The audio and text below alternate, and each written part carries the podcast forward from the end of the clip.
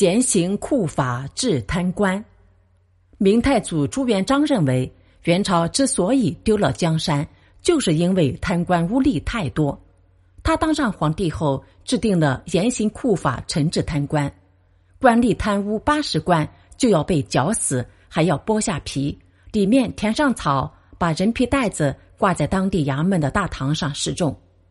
有一次，朱元璋听说福建两个官员用鞭子打死了一个贪官，非常高兴。特意给两名官员写了一封表彰信。他在信里说：“我之所以制定法令，就是要严格管理官吏们。你们能用酷刑惩罚贪官，值得大力表彰。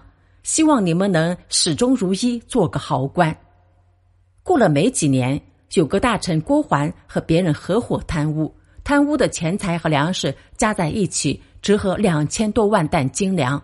相当于当时全国征收的秋粮总数。明太祖知道后大为震惊，连着几天没有睡个好觉，最后杀了包括郭桓等一批朝廷官员和不少富豪人家，共有几万人。为了防止贪污案件继续发生，明太祖在全国的财务管理方面推行了一些新条例，其中一条规定把记载钱粮数目的数字改成大写的。这样就可以避免他人涂改账目。接着，明太祖又亲自编写了一部大诰。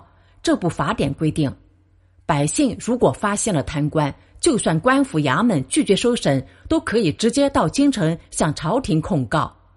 经过这么一番整顿，贪赃枉法的事件在明朝初期大大减少。